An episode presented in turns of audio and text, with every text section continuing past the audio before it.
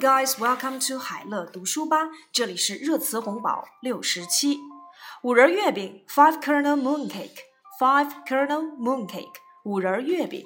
Some 30,000 net users want production of five kernel mooncake stopped, saying that the traditional treat filled with walnuts, sunflower seeds, and dried fruit only goes to waste every year due to its horrible taste.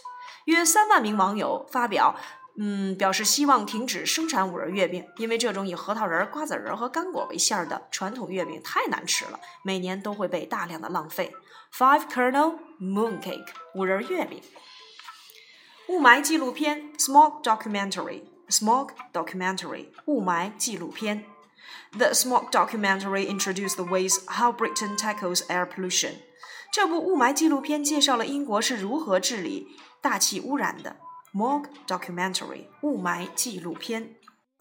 物业管理 Property Management Property Management Mediators urge house owners to settle disputes with property management companies through consultation.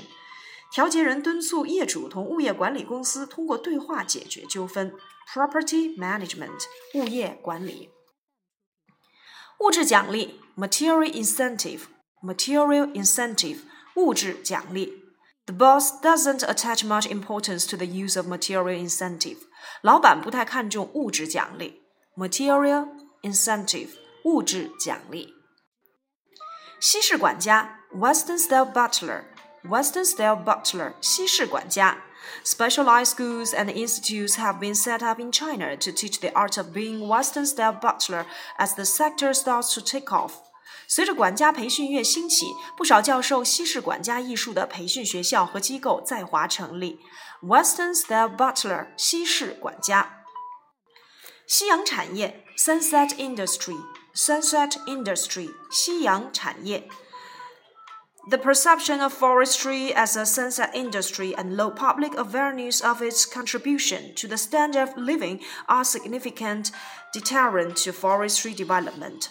公众对林业缺乏认识，认为它是夕阳产业，对提高人民生活的水平没有什任何的帮助，这些成了林业发展的主要障碍。Sunset Industry，夕阳产业。希望工程 Project Hope，Project Hope，希望工程。Project Hope is an apt name for the national project to keep pupils in school. Without adequate schooling for children, there will be no hope for themselves and for the country as a whole either.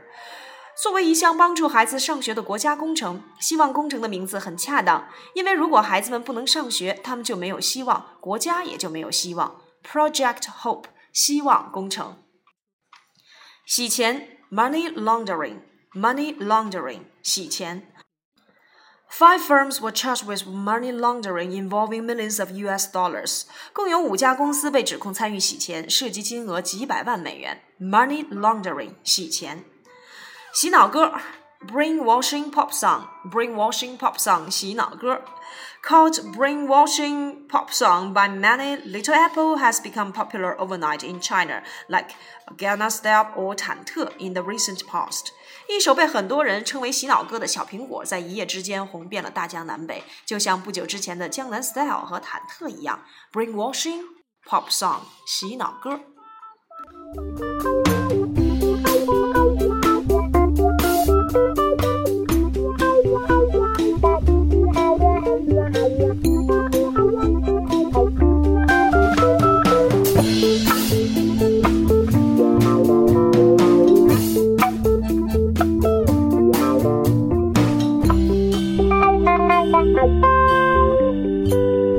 Bye bye.